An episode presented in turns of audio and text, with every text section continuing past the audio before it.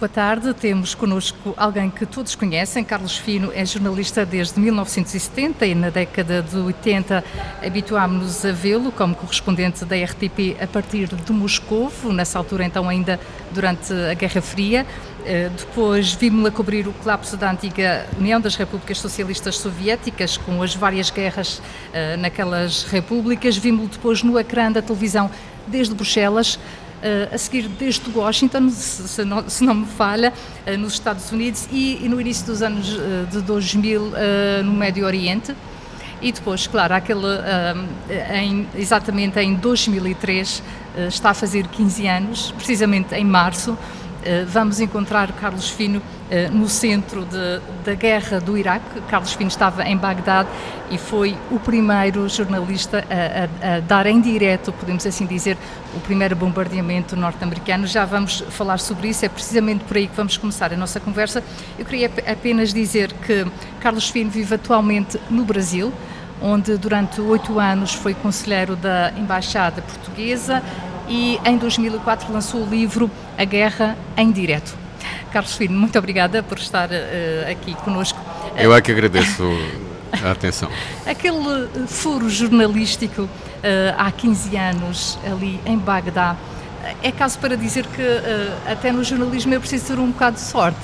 Há coincidências Sim, é preciso ter sorte na vida em geral. É? Sim, é preciso ter sorte na vida em geral, de uma forma geral. Mas nós tivemos sorte, tivemos sorte porque não tínhamos talvez a informação que os outros tinham e por isso tivemos que estar acordados durante toda a noite. E não fomos dormir e digamos, fomos presenteados por essa uh, vigília, não é? Que nós garantimos para estar despertos para aquilo que acontecesse. Provavelmente outros, os colegas americanos ou ingleses, tinham certamente inside information, não é? Informação de background e por, eh, por outras fontes, e o que estava programado era que a guerra aconteceria mais tarde, e portanto eles foram dormir. E aconteceu o inesperado, não é? Aconteceu que uh, os generais americanos tiveram informação de que o Saddam estaria àquela hora num determinado palácio e resolveram antecipar o ataque e nós que não sabíamos de nada e não estávamos a dormir, conseguimos registar esse primeiro momento. Foi, foi a primeira vez que o mundo assistiu a uma guerra com aquela dimensão, a uma guerra em direto para as televisões de, de todo o mundo, praticamente. Senti isso enquanto ali esteve, que fazia parte, de certa forma, de um espetáculo. Sim, sempre tem, aspas, sempre tem isso e cada vez mais, porque, eh, digamos, a informação uh, faz parte do planeamento da guerra. Os generais também uh, planificam a informação. Uh, tive essa experiência, por exemplo, no Afeganistão. Enquanto não foram colocados os jornalistas no terreno, não é? a guerra não começou. Digamos que é preciso primeiro que esteja tudo a postos e a imprensa, os média, fazem parte desse espetáculo, entre aspas. Portanto, de alguma forma, tem sempre um lado espetacular, não é? aliás, isso coloca outras questões, que outras questões incluído de, de caráter moral, não é? Porque o que é que nós estamos ali a fazer? Nós às vezes damos por uh, começamos a pensar que nós estamos a transformar uma coisa que é dramática, trágica, que tem muita gente a sofrer e até a morrer, num produto que vamos vender. Então, eh, quando nós começamos a refletir sobre o nosso papel, aí eh, começa eh, normalmente o, o começo do fim, não é? A gente começa a afastar-se dessa atividade. Há, há ali sempre uma encenação. Atualmente há uma encenação quase Sim, porque. Sim. Uh, Ou seja, não se começa uma guerra se não houver jornalistas. É quase isto. Sim, e por outro lado, isso faz, parte, isso faz parte, não é, da preparação uh, que as potências envolvidas no conflito precisam de fazer para uh, ter, digamos, o apoio da opinião pública, não é? Portanto, os jornalistas têm que estar no terreno e têm que estar, normalmente, às vezes, sintonizados com uma determinada, com uma determinada maneira de encarar aquele conflito. Porque porque é que ele se desencadeou, para quê, com que finalidade, etc. Uh, e, e, isso torna-nos, uh, às vezes, cúmplices de uh, estratégias que nos ultrapassam. Senti-se cúmplice de, de, dos senhores da guerra? Não, porque, porque no fundo, não porque as naquela... informações que tinha eram as informações que lhe passavam. Sim, mas uh, repare, naquela guerra houve muita, houve, houve uh, talvez mais do que noutros conflitos, dada a grande atenção mediática que, que houve em torno do Iraque, foi uma guerra anunciada com muita antecedência, com mais de um ano de, de, de antecedência, pelos uh, média norte-americanos, não é? Uh, estudo havia uma grande atenção em relação ao conflito e houve uma grande divisão de opinião, incluindo nos países que normalmente ditam as regras, isto é, nos países ocidentais. Claro. Então, como é, houve essa decisão, essa cisão, é, entre os europeus, por um lado, os, os franceses e os alemães não apoiaram a invasão americana, eh, essa, essa divisão abriu espaço para, uh, para que os jornalistas pudessem fazer uma cobertura mais uh, equilibrada e mais independente.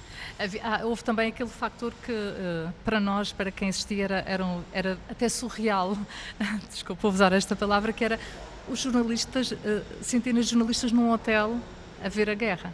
Sim, acho que eram 300, 300 sim, jornalistas eram, no, no, ali no, no hotel. Que, os, reman, os remanescentes. Sim, uh, os remanescentes. Uh, Como é que se não foi a primeira, Não foi a primeira hotel? vez que isso me aconteceu, aconteceu também no Médio Oriente. Não é esta escala. A, a, aconteceu, não é essa escala, mas uh, foi o resultado também de um conjunto de circunstâncias, não é? Porque a certa altura a certa altura os jornalistas seguiram a, C, a CNN. Uh, para onde a CNN se deslocava, isso era quase certeza que era um bom local para estar. Uh, e como os americanos foram para ali, uh, houve uma espécie de efeito manada, em que quase todos foram, uh, se concentraram naquele, naquele ponto. E tinha esse aspecto, tinha um aspecto de ver a guerra de cima, não é? Um pouco como, como se fôssemos deuses, não é? Um jornalista, quando vai para, para um palco de guerra, não pensa muito, por exemplo, na morte, não pode pensar, senão não vai. Sim. Chegou, uh, isso passou-lhe pela, passa sim, pela cabeça? Passou, passou de alguma forma, sim. Até porque eu, morreram jornalistas na guerra do Iraque, morreram vários jornalistas. Sim, e, e, e, tem sempre esse risco, não é? É um risco de vida ou de morte, não é? Não, em muitos casos, não é? Uh, por mais defendidos ou por mais hotéis que se esteja, até porque esse hotel também foi bombardeado, não é? Os americanos sim, bombardearam sim. esse hotel e morreram jornalistas, jornalistas nesse hotel. Dois, parece, sim, na altura. Exatamente. Portanto, o Carlos Fino estava no hotel estava nesse, nesse momento. Hotel, sim, nesse, nesse momento e o, digamos, nós sentimos o impacto do, do, disparo contra o, contra um hotel que foi dois andares abaixo. Nós estávamos no 17 e, o, e, a, e, a, e as balas, digamos, o canhão atingiu uh, o, 15 o 15 e no 16 uma câmara de televisão ficou em, ficou em, ficou em chamas. Uh, portanto, nós sentimos, e os vidros estilhaçaram e nós não sabíamos o que era. Então vivemos momentos de pânico ali dentro. É? Aliás, uh, o Carlos Fino e a sua equipa, o Carlos chegou a ser apanhado nas ruas de Bagdá um, sim, eu, num momento, quero recordar esse momento. Eu e o Nuno Patrício, sim. Sim, uh, que era o operador de câmara, o, o repórter de imagem.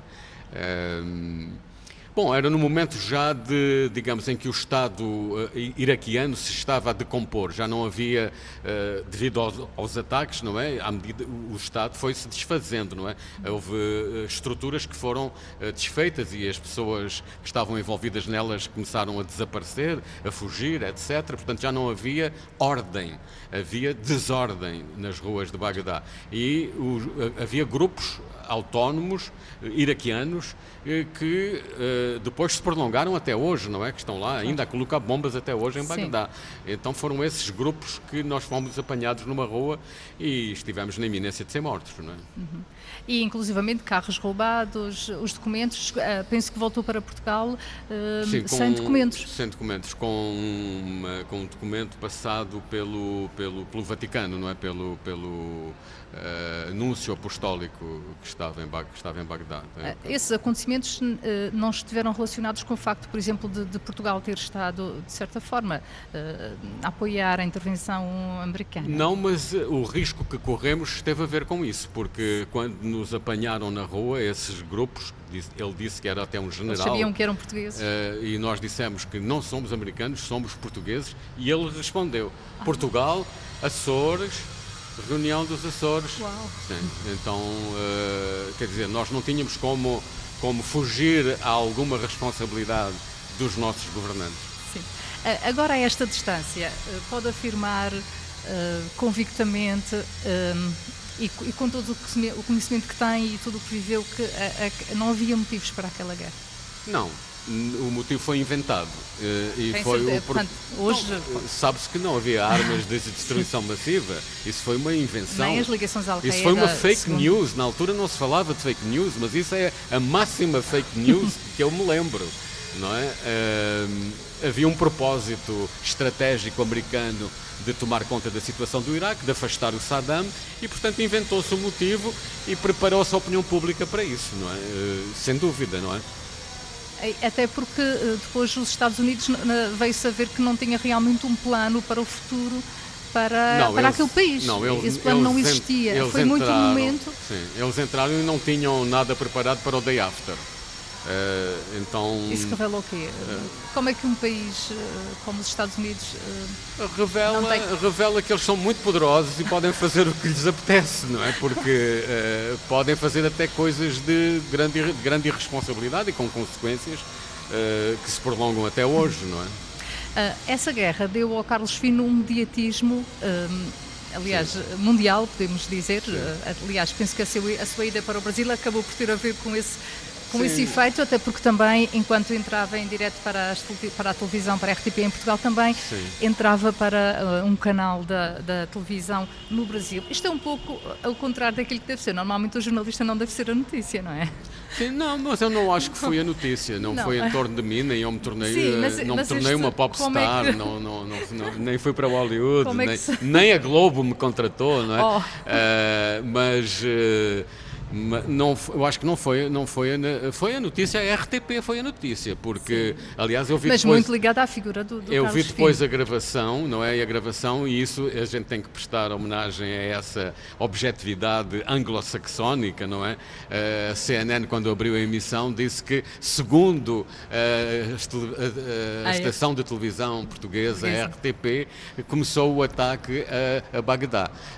Não foi o Carlos Fino, foi a RTP que esteve claro. à frente. Por acaso tinha lá o. É, esteve à frente da, esteve à frente da CNN, da BBC, da Sky News e das outras grandes. Mas antes, o Carlos Fino já tinha estado em várias guerras e uh, a questão das repúblicas, dali da, da, da desagregação da, das repúblicas da ex-União Soviética, uh, também houve ali momentos complicados. Uh, aquela situação, por exemplo, em que foi também maltratado pelo KGB. Sim. Essa foi, podemos dizer que essa foi, foi a, pior situa a pior situação que, uh, que passou como uh, repórter de guerra.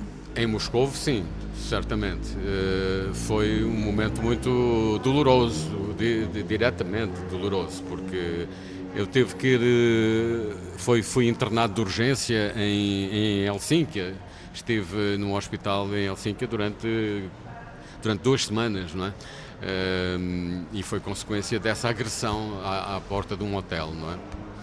Dentro, uh, uh, dentro de si, o que, é, o que é que ficou destas guerras? O que é que fica? Isto, isto muda uh, a forma de uma pessoa olhar para a vida? muda a forma de uma pessoa estar na vida? Sim. Ou nem por isso? Ou Repare, Ou é um pouco, repare, é a minha profissão e, e, já está? É, por um lado, sim. Por um lado, é assim, o que nos move é isso. Quer dizer, eu acho, pelo menos por mim, é, eu, eu, sempre fui determinado por uma espécie de, de, de, de pensamento kantiano do, do, meu dever, não é? O dever obrigatório, não é? Porque era, era a minha responsabilidade profissional e eu tinha que ir. É, agora, quando nós começamos a refletir e quando somos jovens vamos atrás e a gente quer também ser conhecido, fazer profissão, eh, enfim, as coisas próprias também da juventude, não é? Quando nós nos tornamos mais velhos e começamos a refletir sobre uh, porque é que estamos ali e o, que é que estamos a fazer e com que finalidade, quando a gente começa a refletir, eu acho que é o começa, começa o princípio do fim. Uh, Carlos Fino, só para terminarmos, não temos muito tempo uh, disponível, infelizmente. Alguma uh, guerra onde gostasse de estar agora, como profissional, como jornalista? Eu devo-lhe confessar que a guerra, entre aspas, que eu gostaria de estar ainda, mas já não vai acontecer, é, é a guerra, entre aspas, do, da relação Portugal-Brasil. Uh, que está a trabalhar, que está neste momento. Não, eu estou a fazer uma tese porque como substituição àquilo que eu achava que poderia ainda fazer e já não fiz, uh, que era ser correspondente no Brasil. Não correspondente à velha maneira, da mesma forma, como jovem ir a correr atrás de todas as coisas, não, mas como correspondente sénior que de vez em quando enviasse algumas coisas eh, sobre o Brasil, é que nós temos uma história imensa no Brasil e a gente conhece muito pouco dessa história e a gente teria tudo a ganhar se uh, fôssemos relembrar essa história. Eu estou apaixonado pelo aquilo que foi a presença e a passagem portuguesa no Brasil. Nós estamos projetados do outro lado do Atlântico e a gente não cultiva isso. Faz falta, desculpe, deixe-me aqui esta sugestão, deixe-me fazer essa sugestão. Tal como a RTP tem uma RTP África, nós precisamos de uma RTP Brasil. E aqui fica a sugestão de Carlos Fino. É assim que terminamos esta intervenção desde, desde o Festival Literário da Madeira.